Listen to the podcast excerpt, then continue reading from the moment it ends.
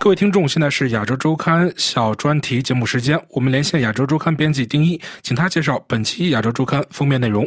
丁一，你好，亚洲周刊最新一期的封面专题是什么？亚洲周刊最新一期的封面专题是泛亚铁路断尾之痛，马新高铁破局幕后。马新高铁破局造成两国双输，令泛亚铁路计划遭遇断尾之痛。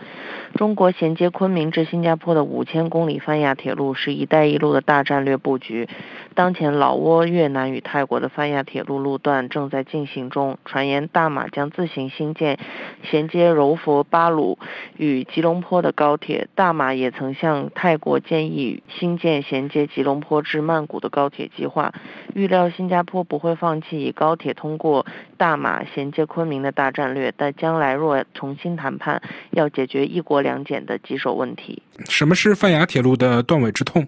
大马中华总商会社会经济研究中心执行董事李新玉对亚洲周刊说，在“一带一路”大战略下，中国正积极在东盟其他国家新建铁路，衔接昆明至新加坡的五千公里泛亚铁路是大战略的布局之一。当前，老挝、越南与泰国的泛亚铁路工程正在进行中。按照原定计划，如果马新高铁建成，将连接中国昆明到新加坡的路线，届时将对沿海地区带来巨大的经济效益。而马新首都之间的无缝连接，也有望改善吉隆坡的经济活力，并提升全球宜居城市的排名。同时，在高铁车站附近规划新建新的城镇、综合房屋开发、可负担房屋、教育设施和科技园等，可带来更多的价值。但马新高铁计划的破局，意味着泛亚铁路的断尾。对于马新高铁破局的原因，马来西亚方面给出了怎样的解释？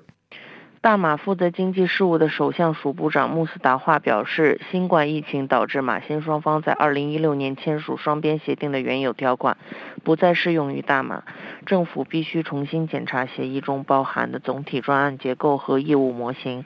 过去六个月，在技术和部长级会议上有深入讨论这些建议。穆尤丁和李显龙也出席了视讯会议，但最终双方还是未能达成协议。另外，有马国媒体指称，由于新新加坡反对高铁路线经过柔佛市乃机场，甚至吉隆坡国际机场，以免影响新加坡樟宜机场的业务，以及新加坡要干预铁路沿线的规划，导致最终谈判破裂。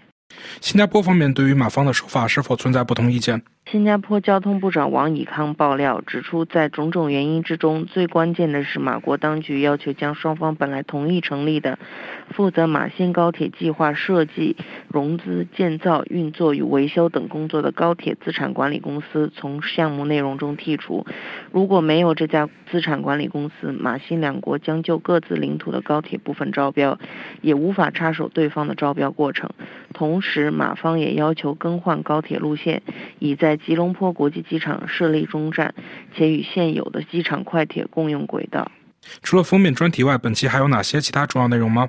本期亚洲周刊还介绍中国于跨年之际举办的跨年思考晚会，中国流行岁末思想性的大型跨年演讲，票价不菲，网上观众以亿计，反映民间好学精神成为全球独家现象。罗振宇跨年演讲强调中国的组织化。网络化特性，吴晓波年末演讲对新一年中国的发展持谨慎乐观态度，二人都对中国产业升级抱有期待。